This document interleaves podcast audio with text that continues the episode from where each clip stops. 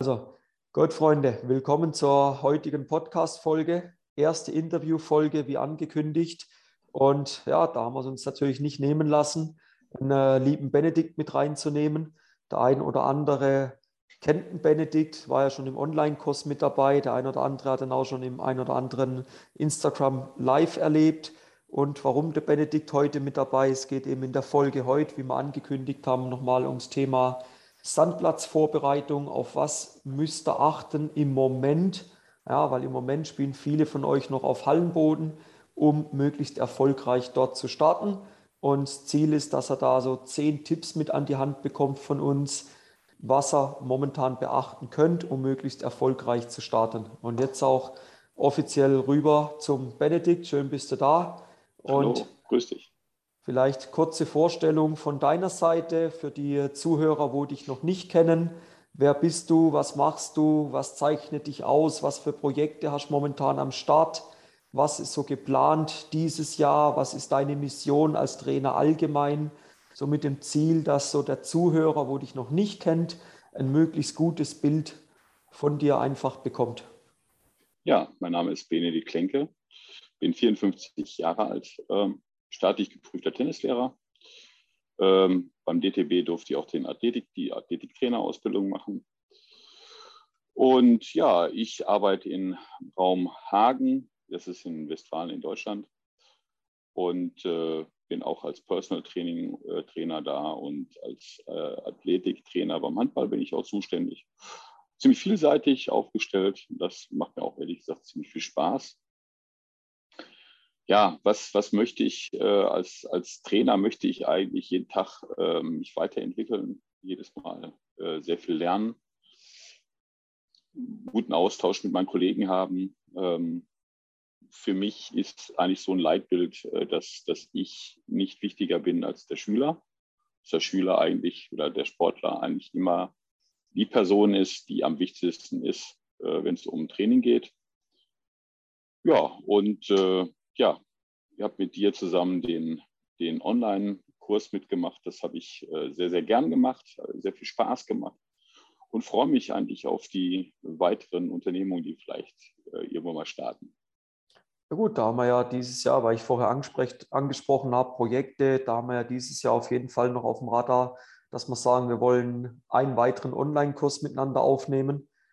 Plus wir wollen einen äh, Offline-Workshop im Raum Hagen oder besser gesagt in Hagen bei dir wollen wir anbieten. Das sind so Projekte, wo dieses Jahr, wo wir auf dem Radar haben. Und ich sage, das, was du gesagt hast, das ergänzt sich ja immer recht gut.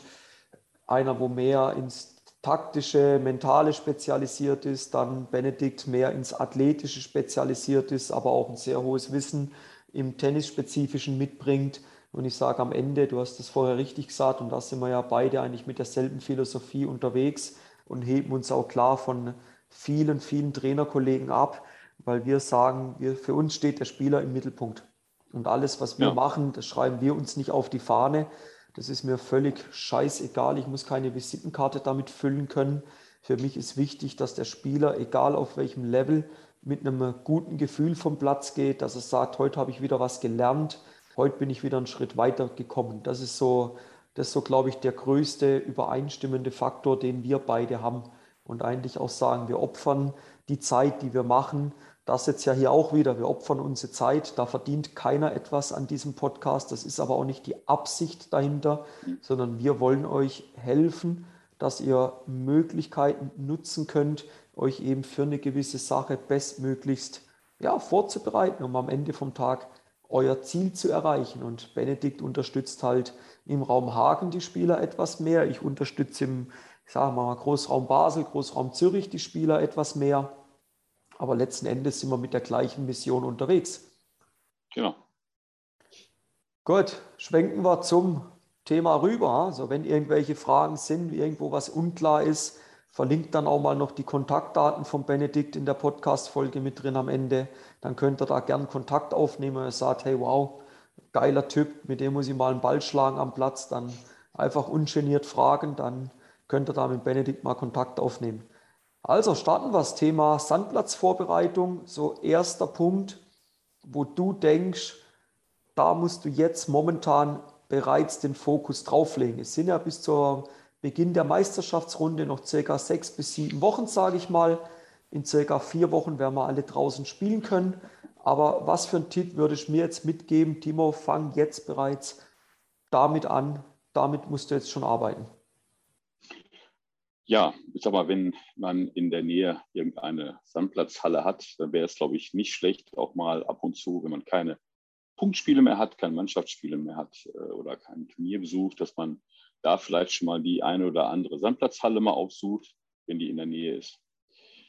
Muskulär muss ich sagen, ähm, äh, kennt das, glaube ich, jeder, äh, den bekannten Muskelfaserriss im, in der Wade und im Hamstring, also die Oberschenkelrückseite bei einem Antritt. Man ist halt nicht aufgewärmt, man ist nicht vorbereitet, man hat super viel Spaß auf dem Platz und dann macht es Pain und ist dementsprechend dann erstmal raus.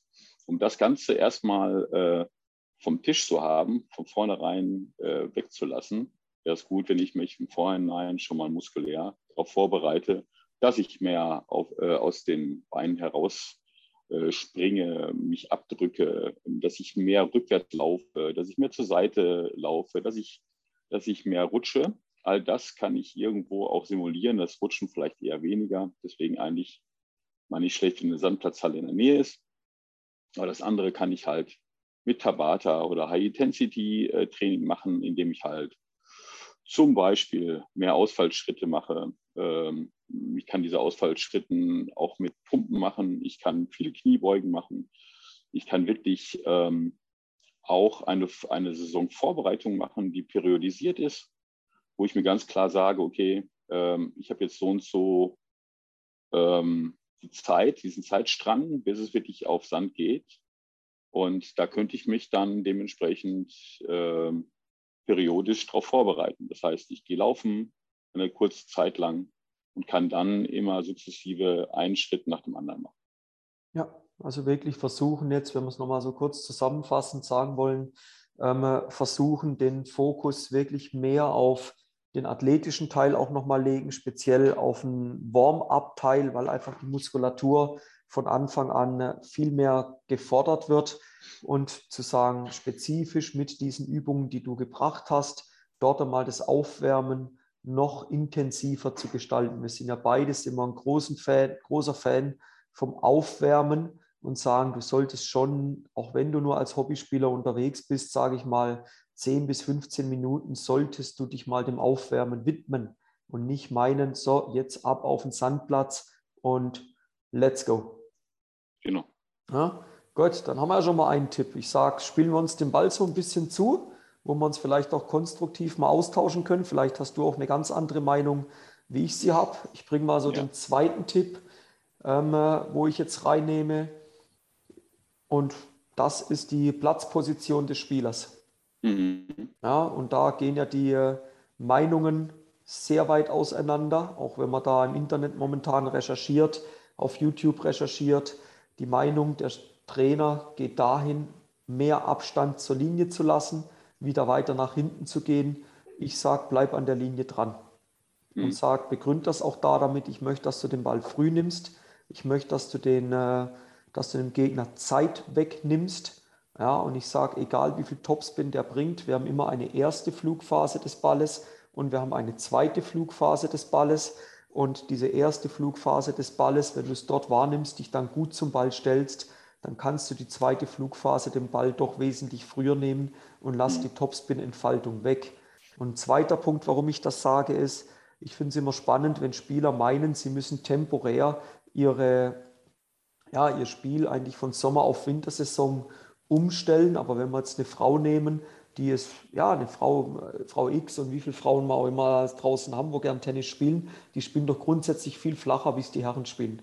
So, mhm. und warum soll jetzt diese Frau den Platz nach hinten zwei Meter öffnen. Warum? Sie tut sich ja da damit keinen Gefallen.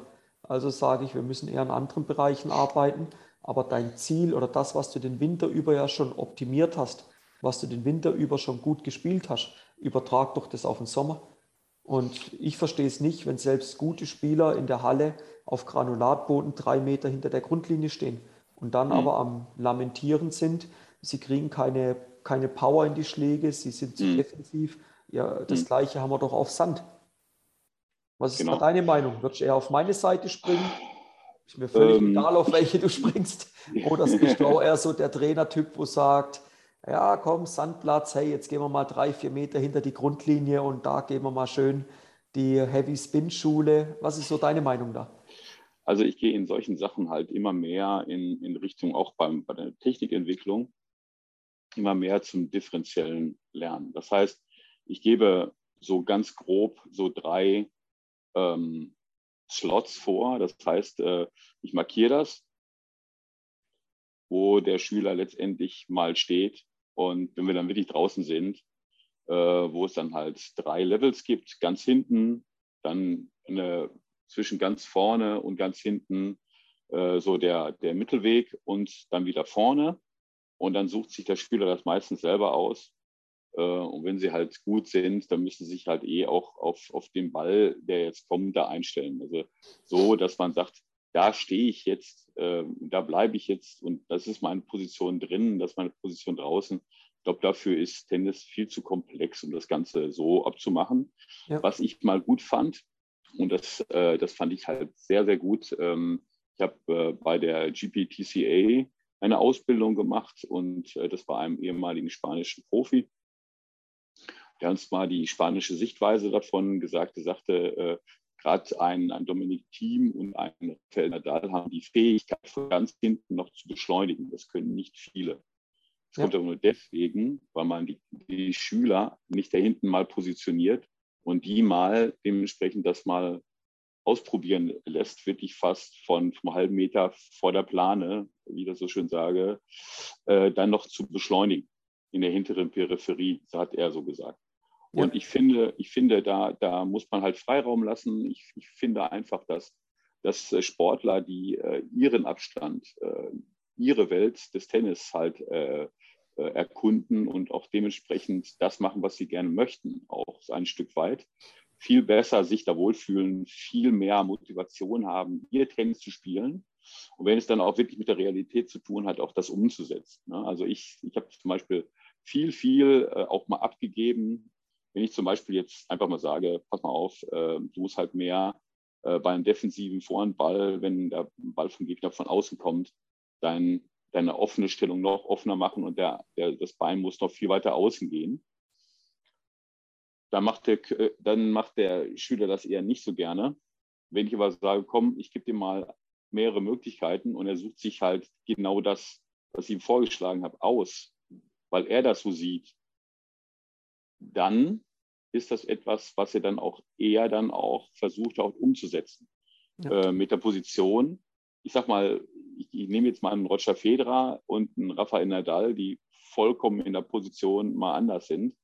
Äh, wenn man ein, ein, ein Federer so dermaßen sagt, du musst hinten sein, ich glaube, da, da wird er sein, sein Spiel nicht hinkriegen. Andersrum, wenn du sagst, du musst ständig vorne sein, wäre es auch falsch. Also ich, ich glaube einfach, dass, dass es Leute gibt, äh, die ganz genau wissen, wo sie stehen, vom Gefühl her. Und äh, dass man denen nur vielleicht auch mal sagen müsste, du, diesen Weg gibt es auch noch, probier den auch nochmal aus. Ne? So. Ja. Ich glaube, dann kommt dann was dabei raus, was individuell für den Sportler auch das Beste ist. Und dann kriegt er das auch besser hin, weil ich glaube, einer, der wirklich schlecht antreten kann, extrem hinten sein darf, sage ich mal. Ähm, eine Sache noch zur Vorbereitung für, für den Sommer was auch für die Position halt wichtig ist. Wenn ich sehe, die, die ganzen Spiele sind vorbei in der Halle, dann fange ich an, äh, wirklich ein erhöhtes Netz zu spannen.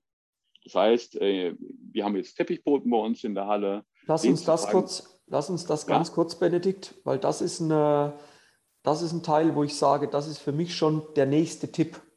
Okay. Wo ich sage, weil was, was können wir jetzt, wenn wir noch in der Halle sind, ja. Was können wir dort verändern. Und da kommt zum Beispiel dieses erhöhte Netz. Aber lass mich noch kurz einen Punkt einwerfen.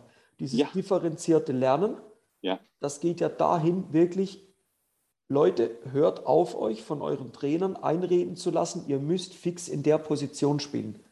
Genau. Da geht so für mich, das, was du richtig gesagt hast, die Individualität raus jedes Spielers. Der genau. Spielertyp A mag es vielleicht, mehr hinten zu spielen, der andere mag es mehr vorne. Aber per genau. se zu sagen, das stört mich am allermeisten, Jetzt geht es ja. auf Sand. Du musst hinter die Grundlinie. Du musst drei Meter hinter der Grundlinie stehen. Sagt, das ist scheiße. Das kannst du von einem Spieler nicht verlangen. Du tust ihn mhm. vielleicht in eine Box stecken, wo mhm. er sich nicht wohlfühlt. Du dich dann als Trainer fragst, ja, aber hey, warum kriegt er kein, warum kriegt er seine Stärken nicht hin? Und dann auch nochmal das, was du von, äh, vom, äh, von diesem Lehrgang, von dem spanischen Trainer beschrieben hast, dass dieser interessante Ansatz, wo ich sage, ja, das muss sich halt jeder Spieler auch mal vollkommen bewusst sein. Wir haben, keiner von uns, glaube ich, hat diese Fähigkeiten, sei es eines Teams, eines Tsitsipas, eines Rublevs, eines Nadals, wo beschleunigen wie die Ochsen. Und wenn du jetzt drei Meter hinter der Grundlinie stehst, ich sage dann immer dazu, du spielst ja eigentlich tote Bälle rüber. Du spielst Bälle rüber, die eigentlich eine Aufforderung für den Gegner sind. Jetzt gehen wir in den Platz rein und jetzt gehen wir auf den Punkt drauf. Und da mhm. denke ich, da, da, müsste die, da müssen die Leute, müssen die Zusammenhänge besser verstehen. Was für Konsequenzen, was für Auswirkungen hat das, wenn du dich in der und der Position befindest? Und jetzt gehen wir über zum dritten Tipp. Bin nämlich da fleißig mit am, sehen die Leute zum Glück nicht, Strichliste am Führen. Wir haben die Messlatte hochgelegt. Wir haben gesagt, zehn Tipps. Hoffentlich wissen wir noch alle Tipps, wo das waren. Das schreibe ich nicht mit. Aber dritter mhm. Tipp war, gehen wir den Ball wieder zu dir rüber. Also ja. bereits im Hallentraining mit der ja. Netzerhöhung arbeiten. Genau. Warum? Ähm, es ist so, wenn ich, wenn ich effektiver Sportler bin, dann versuche ich an dem Ort, wo ich bin, so effektiv wie möglich zu sein. Das heißt, wenn ich jetzt äh, möchte, dass meine Sportler wirklich viel Topspin ziehen, ja, und der andere macht es halt nicht, der zieht halt weiter flach rein, dann wird das, glaube ich, kaum äh, wirklich dann ein, ein annäherndes Training zu, zum Sandplatz sein, weil der eine möchte halt den Punkt gewinnen und dann wird er wieder flach spielen. So. Das heißt, wenn ich jetzt die, die Netzerhöhung mache, ähm, dann kann ich halt letztendlich ähm, zusehen, dass ich da mehr Kickaufschläge mache. Ich kann zusehen, dass halt ähm, äh, wirklich über das Netz gespielt wird. Ich kann eine bestimmte Regelung machen, dass ich halt Slice drunter spiele. Mache ich zum Beispiel. Ja. ja Slice darf drunter gespielt werden. Wer schließlich keinen, äh, keinen harmlosen Slice bekommen dadurch. Das ist auch nachvollziehbar von den Leuten. Und ähm, das Beste ist eigentlich nicht nur, dass ich einen Topspin spiele, sondern für mich ist eigentlich dann bei dem erhöhten Netz, dass ich halt eigentlich ein normales äh, Sandplatz-Game so ein bisschen nachspielen kann, nicht ganz. Ja. Und dass ich einen hohen Ball annehmen muss. Das ist für mich eigentlich das Wichtigste. Nicht ja. nur, dass ich den spielen muss. Eigentlich das Wichtigste ist, dass ich eigentlich den Treffpunkt wechsle auf einer anderen Treffpunkthöhe und da schon so ein gewisses ja, Automatismen wieder, wieder raushole. Mhm. So, die halt hinten im Kopf ganz vergraben sind, weil im, äh, im Wintertraining ähm, halt das äh, letztendlich nicht so gebraucht wird, einen Heavy Spin zu spielen, ja, zum Beispiel. Ja. Aber dass ich nicht nur dann den Ball rüber eier, sondern dass ich den dann wirklich als, als ein Heavy spiele, spiele. Der ein Heavy ist ja ein, ein hoher Ball, aber der sehr aggressiv gespielt wird und der dann halt auch schwierig zu spielen ist. Aber eigentlich genau das wird eigentlich von, von jedem guten Spieler gefordert auf Sand, dass er ein Heavy spielen kann. Ja, also ich wie meine jetzt, wie gesagt, nicht, äh, also der kann zwischen 1,50 und 2,50 hoch sein. Aber wie äh, hoch heißt, würdest du die Netzerhöhung setzen am Boden momentan? Netzerhöhung, Boden gemessen, wie also, hoch arbeitest also, du da? Also ich bin, also vom Boden abgemessen mache ich es halt nicht. Ich arbeite immer von der Netzhöhe aus. Das heißt also, die sind zwar am, am, am Boden arretiert, aber ich sag mal, ich möchte ja das Netz erhöhen. Ich, äh, der Boden ist dann für mich halt nicht relevant. Das heißt, ich möchte ungefähr einen Meter über, über das Netz, über die Netzkante haben, eine Erhöhung. Aber ich fange jetzt nicht sofort mit einem Meter an, weil da ist die Akzeptanz der Sportler nicht da. Das heißt, ich fange meistens mit, mit einem halben Meter an erstmal, weil man dann auch nochmal einen geraden Aufschlag spielen kann. Und die Leute finden halt dann auch einen brachialen Aufschlag immer noch gut. Und dann, äh, dass man so leicht sich verabschiedet vom, vom, äh, vom Hallentennis. Ne? Ja. Weil, wie gesagt, für uns ist halt Teppich, das ist schnell, das ist, das ist flach, da kann man auch mal richtig einen draufhauen. Da merkt man die Wucht seiner eigenen Schläge, das ist schön. Und ähm, wenn ich sofort diesen, diesen extremen Schritt mache, das wird meistens von den Sportlern nicht unbedingt akzeptiert. Deswegen mache ich dann äh, in der ersten Woche, wo ich das anfange, einen halben Meter und dann die nächste, dann bin ich beim Maximalen bei einem Meter drüber. Das möchte ich auch gerne, aber immer mit dem, äh, mit dem Hinblick, dass ich nicht den darüber eier, sondern dass ich für dich einen Heavy haben will. Ja gut, der Schlag soll ja technisch trotzdem immer noch sauber durchgezogen sein. Ja. Aber ich sage, warum ich das gefragt habe, ich, ich mhm. schaue zum Beispiel, ich habe diese Gemüsestangen, weiß ich nicht, ob du die kennst, Tomaten-Gemüsestangen. Es gibt ja mhm. Netzerhöhungen, wo du online kaufen kannst, die kosten mhm. dich ja teilweise nicht wenig Geld. Und habe ja. für mich selber gesagt, ich nehme so eine Gemüsestange, spanne ein Bauband und habe das mhm. dann mal so bemessen aufgrund von der Höhe. Ich, deshalb habe ich gefragt nach deiner Meinung, wie mhm. hoch vom Boden weg ist dann diese Netzerhöhung? Und bei mhm. mir ist sie so in der höchsten Form 1,50 Meter vom Boden gemessen. Mhm. Und wenn du dann kommst, du hast gesagt, von der, du misst von der Netzkante einen halben Meter, dann sind wir plus minus in der gleichen Range drin. Ich ja. kann das ja aber immer noch ein Stück weit von der Höhe letzten Endes variieren. Sage aber, ja. der Hauptpunkt, ich mache das auch sehr viel im Winter, weil ich einfach mhm. feststelle, dass die Leute prinzipiell zu flach spielen. Genau. Und für mich ist eigentlich egal, auf welchem Boden du spielst. Ja. Du solltest ja, der Netzfehler ist einer der dümmsten Fehler, den du machen kannst. Spiel genau. doch einfach ein bisschen höher übers Netz. Jetzt aber wieder mit Hinblick auf die Sandplatzsaison. Ich habe jetzt diese Woche jede Trainingseinheit eigentlich 70 Prozent der Zeit mit Netzerhöhung spielen lassen. Und zwar das Einzigste beim Aufschlag, da nehme ich es raus, kann aber beim Kick auch seine Anwendung finden. Aber ansonsten ab Return nur oben drüber. Und dann fangen die Leute bewusst schon an, den Schlag mit viel mehr Trall zu versehen. Ja. wir beide haben ja, wir haben ja beide die, die staatliche Ausbildung gemacht und wir beide haben, glaube ich, bei äh, dem guten, guten äh, Richie Schönborn gehabt. Ja, das war die äh, beste Einheit. Eine Woche. Und das Erste, was er gesagt hat, ist immer ein Schlagwort. Ein Fehler ist ein Fehler und ein Netzfehler ist eine Schande. Genau, da das ist so noch erinnern. Das ist zwar ist aber richtig. Äh, man ja. kann es ja einfach abändern, indem man höher spielt. Das ist genau. äh, absolut äh, richtig. Ich äh, sage immer vielleicht auch mal machen, dass ich dann auch das mal in der Wintersaison mache, gebe ich dir vollkommen recht. Ich mache es aber jetzt nicht mit Gemüsestangen, ich mache das so mit Teleskopstangen, wie man ja, sonst eigentlich Fürs, fürs, fürs Anstreichen. Da kann ah, okay. dann halt sehr, ja, sehr variabel die Höhe. Ja. Äh, ich, geb, ich gebe recht, ist, die kann man auch professionell kaufen, aber ich bin bei den Dingern halt nicht so ganz so glücklich, weil man einfach sehr viel Geld zahlt und eigentlich das Gleiche hat. Also ich nehme auch eine ja. Korde und dann ja. fertig das, das, das Lock, Also ich sah, wenn ich äh, den Einkaufswert dieser zwei Gemüsestangen und die sind ja. grün, sehen cool aus, alles gut, ja. erfüllen voll den Zweck, die gehen nicht kaputt. Die habe ich jetzt seit fünf Jahren im Einsatz, mhm. plus eine 50 Meter Baubandrolle. Das ja. sage ich, das hat mich jetzt hier in der Schweiz 10 Franken gekostet. Warum ja. soll ich für eine Netzerhöhung 100 Franken ausgeben? Und sage, wenn ich jetzt ein größeres Center nehme mit sieben Plätzen, sagst du, ja. klar, das sieht professioneller aus, aber ich sage, hey, am Ende sage ich, hey, es soll den Zweck erfüllen und gut ist. Und nochmal kurz auf das einzugehen, was der Ritchie da gemeint hat. Ich sage, du hast ja gewisse Möglichkeiten, einen Fehler zu machen. Der erste Fehler, den du machen kannst, wenn du den Ball zu mir spielst, ist, ich treffe den Ball nicht. So, Okay, da, den lassen wir mal weg. Aber mhm. dann den ersten Fehler, den du nach deiner Schlagausführung machen kannst, ist was? Du spielst den Ball ins Netz. Und erst als nächstes wäre es möglich, den Ball ins Seiten auszuspielen. Und der letzte Fehler, den du eigentlich machen könntest, wäre den Ball hinten ausspielen, weil die mhm. Grundlinie ist am weitesten weg.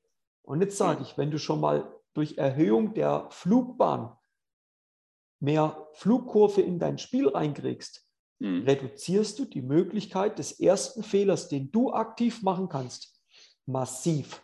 Und du baust doch automatisch einen wesentlich höheren Druck auf den Gegenüber auf. Mhm. Und ja, deshalb sage ich, nehmt so früh wie möglich und dann würde ich sagen, schwenken wir zum vierten Tipp. Ähm, nehmt so früh wie möglich eine, eine Netzerhöhung mit rein, arbeitet ja. mit der, setzt die Heavy Spin Formen, die Benedikt gebracht hat, setzt ja. die an, bringt die rein und dann let's go.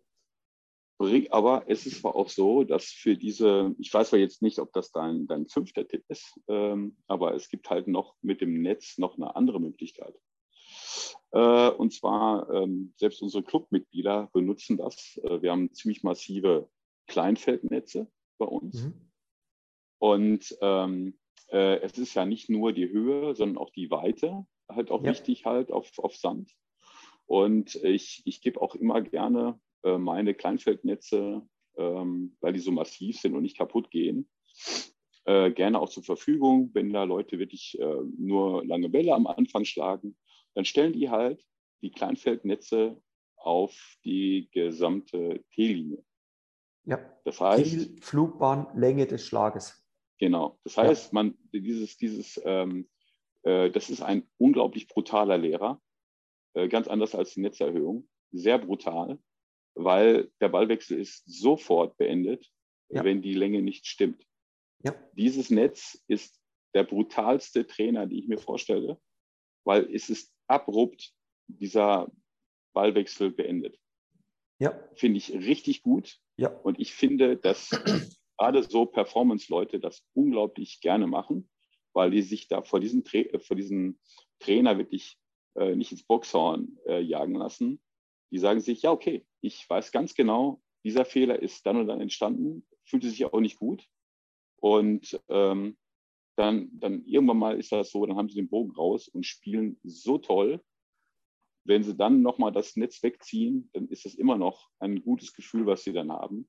Ja. Dieser Transfer zwischen dem Gefühl bei, äh, bei, der, äh, bei der Schlagausführung und bei dem Ergebnis, was man sieht. Das ist halt gut. Ne? Das sind zwei Sachen, die vielleicht ich höre den, äh, den Kontakt des Balles, ich spüre den Kontakt des Balles und inwieweit mein Körper auch damit äh, zusammenhängt dass ich mehr rausdrücke, dass ich mehr Topspin ziehe, das merke ich ja. Und sehe gleichzeitig, dass der Ball halt nicht im Kleinfeld baumelt, sondern drüber hinweg geht. Das ist für mich ja. halt wichtig als Sportler, weil ich viele, viele, viele Sachen auf einmal schalten kann. Ähm, ich weiß ja nicht, was ich für ein Lerntyp bin, ob ich halt ein Auditiver bin oder was auch immer. Auf jeden Fall kann ich viele ähm, Gefühle, äh, also Körpergefühle vereinen und dementsprechend dann auch auf eine Linie ziehen. Ja, nein, das haben wir, haben wir den vierten Tipp. Das war der vierte Tipp, lässt sich auch wunderbar in der Hallensaison momentan noch einbauen. Ja. Stellt einfach das Kleinfeldnetz auf die T-Linie und dann spielt er mal ein Elfer, spielt mal ein Short-Set bis vier und dann schaut mal, was da dabei rauskommt. Anspiel genau. einfach von unten, im Service wird es ein bisschen diffiziler. Anspiel von unten und dann spielt er mal drüber. Und ja, das ist ein super vierter Tipp. Gehen wir zum fünften. Ich bringe mal rein, spiel bewusst nochmal viel Rückhandslice die nächsten Wochen. Warum? Ich habe die große Vermutung, dass die Plätze am Anfang wieder sehr tief sein werden. Mhm. Es werden Unebenheiten drin sein, die Plätze werden weich sein. So, was heißt das? Der Ball wird nicht hoch wegspringen. Und wenn du jetzt über einen guten, stabilen Slice verfügst, ich glaube, du kannst gerade in diesen ersten zwei, drei Wochen draußen auf Sand einigen Gegnern richtige hm. Probleme bereiten.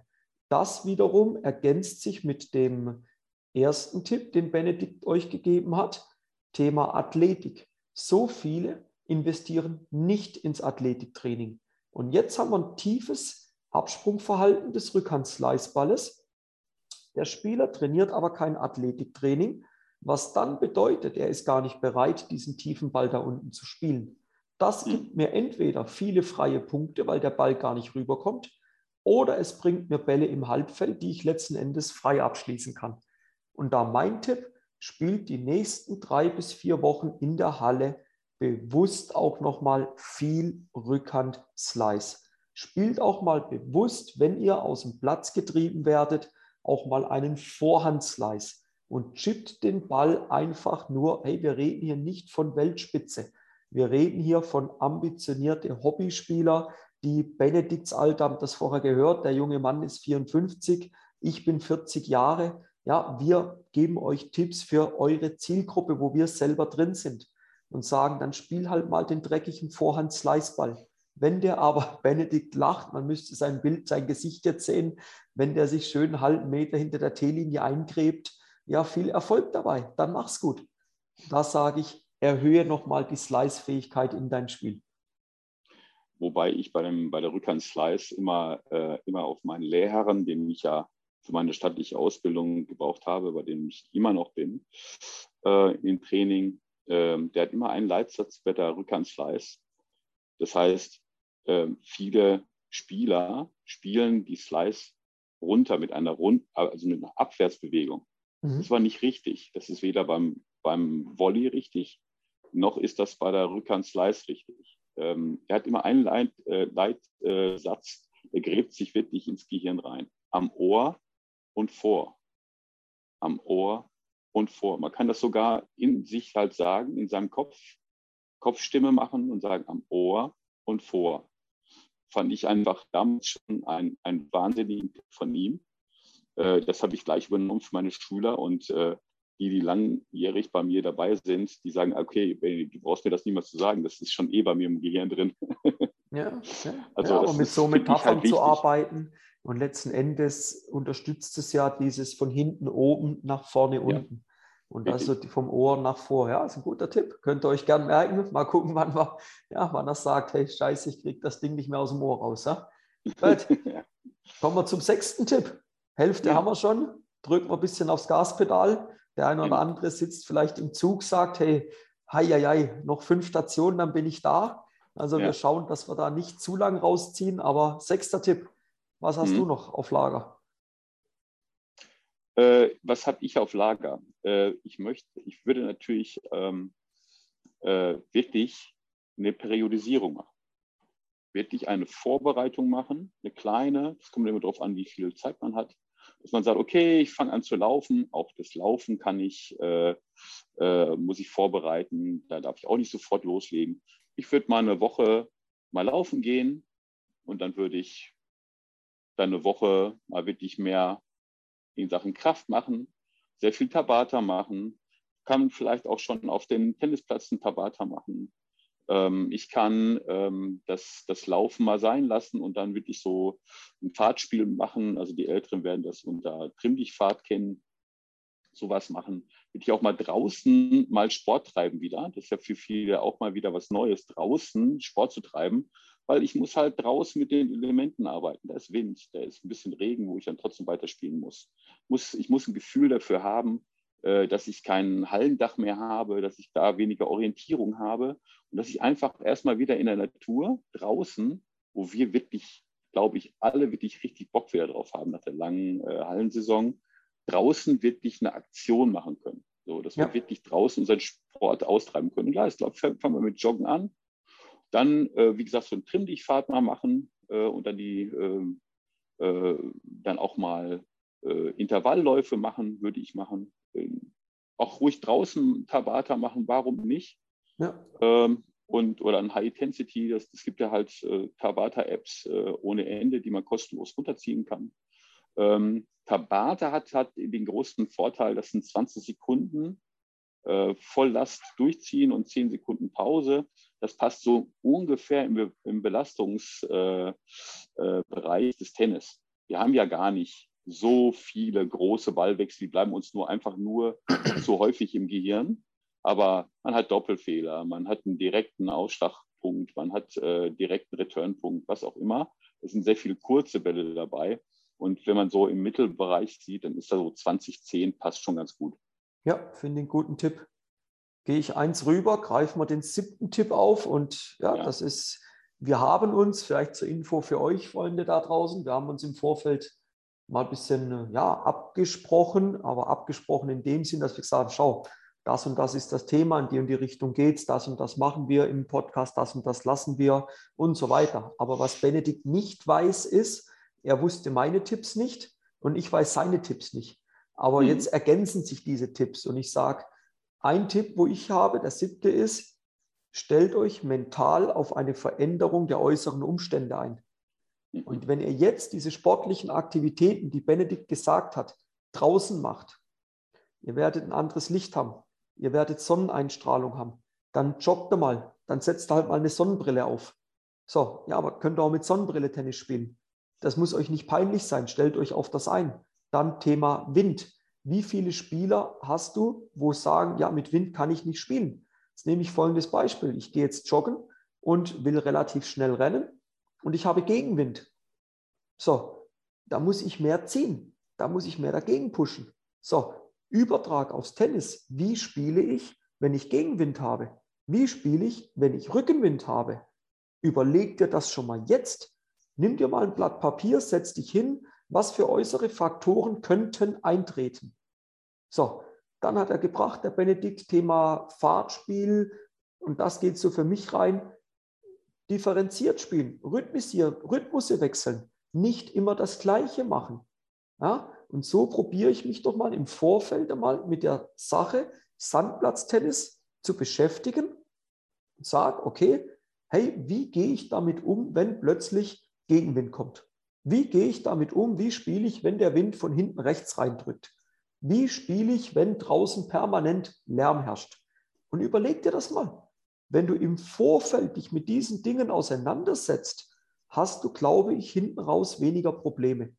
Und das, denke ich, war der siebte Tipp. Mental im Vorfeld mal mit auseinandersetzen, gerade äußere Umstände, was kann eintreffen und auf was könnt ihr jetzt schon gewisse Vorkehrungen treffen, indem ihr euch zumindest da oben in der Birne klar werdet, wie ihr euch verhalten wollt. Drei brauchen wir noch. Mhm. Die kriegen wir zusammen. Also ist egal. Ich hatte, Alter, wir können auf 20 Tipps kommen, wir können das fünf Stunden machen, das Spiel. Ich glaube, wir werden da ja. nicht mehr satt. Also Gut. ja, wir müssen aufpassen jetzt, falls man noch keinen, falls du sagst, ja, aber mein Highlight habe ich noch nicht rausgelassen, dann muss ja. es langsam rausgelassen werden. Ja. Viele Optionen hast du nicht mehr. Also ähm, für den nächsten Tipp, da brauche ich für dich einen Sandplatz. Ob das jetzt wirklich der in der Halle ist oder ähm, wo halt. Äh, ich zum Beispiel bin jetzt hier in, in, in Mülheim und hier konnte ich schon auf Sandplatz äh, gehen gerade eben. Und äh, dann sind wir auch kurz dann vom, äh, dann wieder zum äh, Hartplatz gegangen. Aber ähm, was halt wichtig ist, man muss das Rutschen lernen. Ich habe äh, das bei Benny Linda halt super toll gesehen. Man geht extra ins Rutschen rein. Man nimmt Gewichtsstangen und rutscht dann äh, mit, mit viel Anlauf und Spurt. Äh, also wirklich Vertrauen haben in das Rutschen, dass man sagt, okay, äh, ich will jetzt bewusst jetzt rutschen und bewusst jetzt stehen. Das finde ich halt ganz, ganz wichtig, weil das sind einfach mehr Belastungen ähm, auf das Sprunggelenk. Das ist halt sehr, sehr, sehr, sehr anstrengend.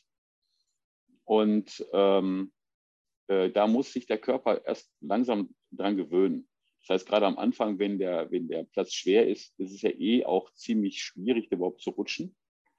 Bin ich ehrlich, da rutsche ich auch ungern erstmal, wenn es so stumpf ist. Ähm, und je, je wärmer es wird und je trockener die, die Plätze äh, werden, umso wichtiger ist dann das Thema Rutschen. Mhm. Das muss man halt dann, um, ich sag mal, ich habe äh, äh, Gilmore Fies äh, live gesehen, wie er auf Hartplatz rutschte. Das war ein ohrenbetörender äh, Lärm, aber das war einfach toll anzusehen. Aber diese Profis können das, weil die das aufgrund ihrer muskulären ähm, Performance das einfach können. Das heißt, die, die rutschen nicht, weil sie es unbedingt wollen, sondern A, weil sie es können und B, weil äh, die so viel Fahrt aufnehmen, eigentlich stehen bleiben wollen, aber dann rutschen, weil der Muskel einfach das zulässt. Ja? Mhm. Äh, aber wir sind alle keine Profis und ja. äh, uns würde, glaube ich, der ganze, ganze Bandapparat um die Ohren fliegen. Ähm, und dementsprechend ist da einfach eine Vorbereitung wichtig für unseren Platz. Gut. Vorletzter Tipp, neunter Tipp. Mhm. Ich sage, das überträgst du bitte von der Halle nach außen. Und ich bin da kein Freund davon, wenn die Kollegen, wo im Internet die Meinungen verbreiten, stellt euch auf lange Ballwechsel ein. Spielt mhm. die langen Ballwechsel. Sage ich, warum? Du spielst in der Halle kurze Ballwechsel, Du trainierst als Beispiel als Rechtshänder Slice gegen Außen, das große V, wie es Benedikt so schön nennt. Ich sage, du spielst den Ball in den offenen Platz. Im Idealfall kannst du direkt ans Netz attackieren gehen. So. Und das soll draußen nicht funktionieren? Ich sage, warum nicht? Warum nicht? Erkläre mir Gründe. Ja, weil der Belag langsamer ist. Dann sage ich, dann lade ich dich gern mal ein nach Bruck zu uns auf den Hallenboden.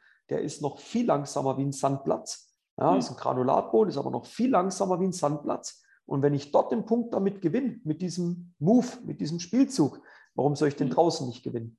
Und ich denke, ruft euch auch als Tipp für die Sandplatzsaison nochmal in Erinnerung, was sind eure Stärken, was sind eure starken Spielzüge, die ihr auf dem Kasten habt und trainiert die noch intensiver. Spielt die noch intensiver durch und versucht die dann so früh als möglich, wenn ihr rausgeht, wieder dort auch direkt zu spielen.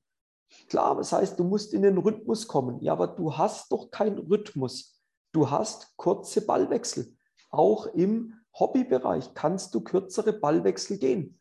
Und ich frage mich dann immer, warum geht jetzt Spieler A und Spieler B raus, trainiert die ersten Einheiten auf Sand und sagt, komm, lass uns mal 100 Bälle Vorhand Cross miteinander spielen. Mhm. Also ich diese 100 Crossbälle, die kannst du doch eigentlich auch in einem Rhythmus, wo du Punkte spielst, genauso dir erarbeiten. Aber mhm. du musst doch das, was Benedikt hat das eingangs gesagt, differenziert arbeiten, du musst individuell arbeiten. Also musst du doch auch individuell die Dinge so abarbeiten, wie sie am Ende vom Tag im Sandplatz vorkommen. Und ich glaube, geht dahin, versucht zu trainieren, die kürzeren Ballwechsel zu gehen und lasst euch nicht auf diese langen Ballwechsel ein.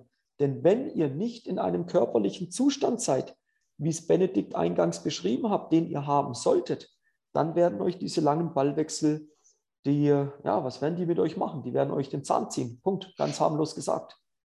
Und da mein ja Appell, so. kurzer Ballwechsel ja. anstreben. Ja, es ist ja so, die Leute ändern ja ihre Persönlichkeit nicht nur, weil der, äh, der Untergrund anders ist. Ja, äh, ich sehe den Leuten schon an, wenn die, wenn die zum Beispiel anfangen, Tennis zu spielen, sehe ich schon an, was sind das denn für Persönlichkeiten? Sind das so die analytischen, abwartenden? Äh, dann, dann ist doch klar, dass sie nicht aggressiv sind. Ja, dann, dann sollen sie auch nicht aggressiv spielen. Aber auch die werden dann, wenn sie es mal irgendwo gelernt haben, auch dann aggressiv draufgehen, wenn man kurzer Ball ist. Aber ich sag mal, einer, der von Anfang an eher progressiv ist, aggressiv ist, den kann ich doch nicht sagen, du, wir haben jetzt eine Sommersaison, jetzt spielst du aber bevor irgendwas ist, erstmal 20 Bälle rein. Der guckt mich an und sagt sich, ey, du hast mir das in der Halle ganz anders erklärt. Äh, ich, ich, also das, was ich so an, an, an Leuten kennengelernt habe, die wirklich äh, aggressive Einstellungen haben auf dem, auf dem Platz, denen ist es Wurst, was das für ein Untergrund ist. Wirklich vollkommen Wurst.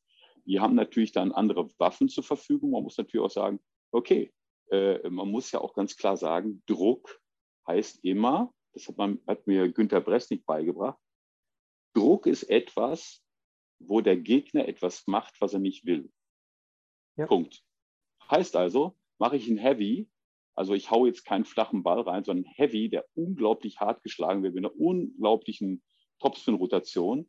Und, der, und dieser, dieser Ball zwingt mich dazu, fast einen halben Meter an die Plane ranzugehen und den da erst zu spielen. Dann macht dieser Gegner etwas, was er gar nicht will. Er will von seiner Position weg. Trigger Point, man so schön sagt. Ja. Wenn ich dann als Gegner, weil ich den so gespielt habe, dann einen Dreiviertelball mache, dann habe ich genau das erreicht, was ich wollte. Es ist ja egal, wo ich den Platz öffne, ob ich den nach hinten öffne, ob ich den links-rechts öffne oder nach vorne hin öffne. Der Gegner macht etwas, was er nicht will. Punkt. Und das ist etwas, was man mir extrem da in Wien beigebracht hat. Wenn ich hinten stehe und ich nicht in der Lage bin zu beschleunigen, habe ich ein Problem. Ja. Das heißt, der Typ, der aggressiv drauf ist, der muss lernen, aus allen Positionen aggressiv sein Spiel zu machen. Und wenn ich das nicht hinkriege, dann muss ich das halt trainieren. Das genau. ist, das ist, das, so, so sieht das aus, sonst kann ich mein Spiel nicht machen. Ja. Es geht doch beim Tennis immer nur um, letztendlich um Macht. Und zwar entweder ähm, ähm, hat der eine äh, die Macht, sein Spiel dem anderen aufzudrücken oder andersrum. Oder andersrum, ja. Mittelweg gibt es Und so sieht das aus, mit seinen genau. Mitteln, mit genau. seiner Position, wie du am Anfang gesagt hast, mit ja. seinen Schlägen, die er hat und mit seinen Waffen, die er hat. Das muss man einfach so sehen. Das ist ganz, ganz einfach so erzählt. Und wenn der mit seiner Performance mir sein Spiel aufdrückt, dann habe ich ein Problem.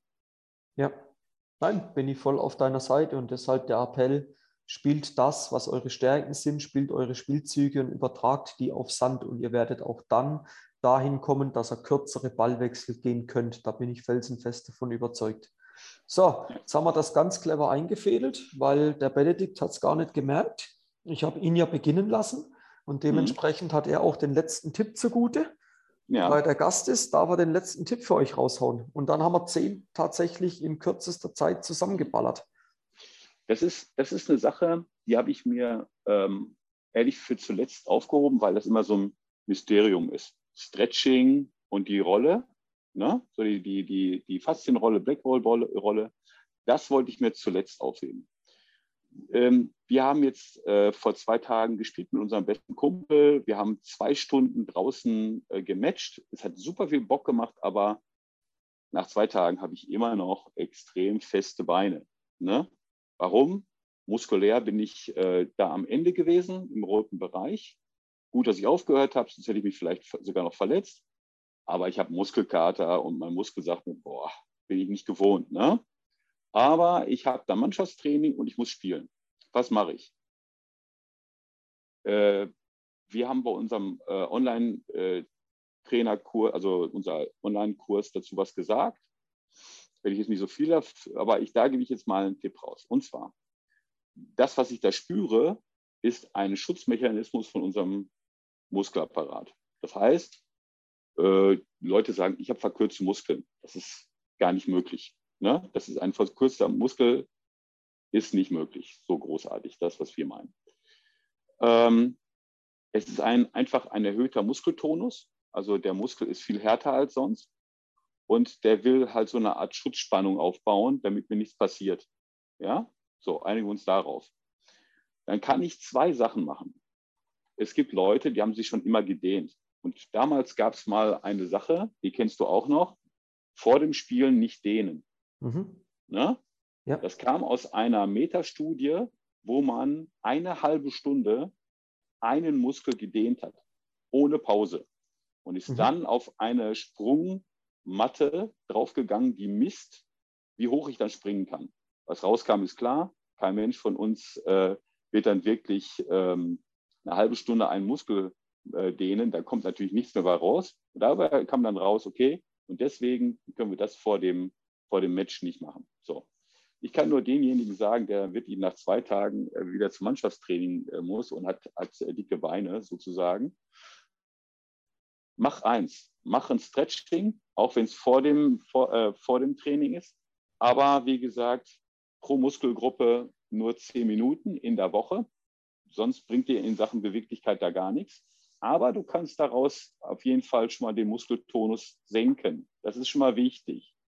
Oder du hast halt eine Faszienrolle vom Blackroll oder von wem auch immer und gehst dann an, an die Hamstrings oder an den Quadrizeps oder gehst an den, an den Wadenmuskel vorher dran und senkst damit den Muskeltonus und kannst dann mit weniger Verletzungsrisiko in der Mannschaftstraining rein. Mhm. Ja. Musst aber dann dich danach aber dann aufwärmen. Das ist klar. Ne? Das, ist, das heißt, du kannst nicht einfach sagen, ja, jetzt habe ich mich gedehnt, jetzt habe ich mich gerollt und jetzt kann ich sofort anfangen. Da würde ich mich wirklich vernünftig warm machen.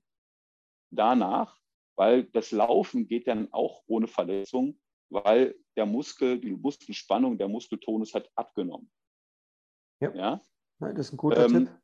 Äh, das bringt dann nachher dann nichts großartig, würde ich halt eher dann eher ins Bett gehen und dann vernünftig was trinken und vernünftig was essen nach dem Training. Aber vor dem Training, wenn ich so dicke Beine habe, und das haben fast alle, haben wir beide auch, wenn wir, ja. wenn wir Tennis-Training äh, äh geben, äh, ein guter Ausbilder äh, von, von uns, der, ähm, der auch in der Ausbildung vom staatlich Geprüften war und ist, sagte, Benedikt, eins musst du dir vorstellen, zwei Winterstunden ist eine Sommerstunde. Ja. Und ja, das ist, ist halt ist so. Wir haben auch alle dicke Beine. Und wenn unsere Kollegen zuhören, gerne. Nehmt bitte eure Rollen dann, die ihr da irgendwo rumverstaubt äh, oder euer Dehnprogramm, macht das äh, vor eurem Training, senkt den Muskeltonus und euch geht es besser. Ja, hey, super Tipp. Gut. So Leute, wir haben zehn rausgeballert. Es gibt sicherlich noch weitere Tipps, aber wir versuchen das auch immer so ein bisschen das wisst ihr, unseren eigenen Style da zu machen. Und ja, zum Abschluss noch, wollen euch da gar nicht länger an der Folge dranhalten. Benedikt noch die Möglichkeit, wenn er was auf ein Programm von sich hinweisen will oder sagt, du, ja, ich habe euch da noch einen besonders guten Ratgeber, schaut mal da und da rein, dann hast du jetzt die Möglichkeit und dann gehen wir langsam zum Ende über, würde ich sagen. Ja, also wie gesagt, jeder, äh, der mal eine Frage hat, kann gerne sich äh, äh, mit mir kurz schließen. Man kann mich halt unter äh, Benedikt Klenke bei Facebook und bei Instagram äh, gerne mich suchen und mich gerne kontaktieren. Das ist überhaupt kein Problem.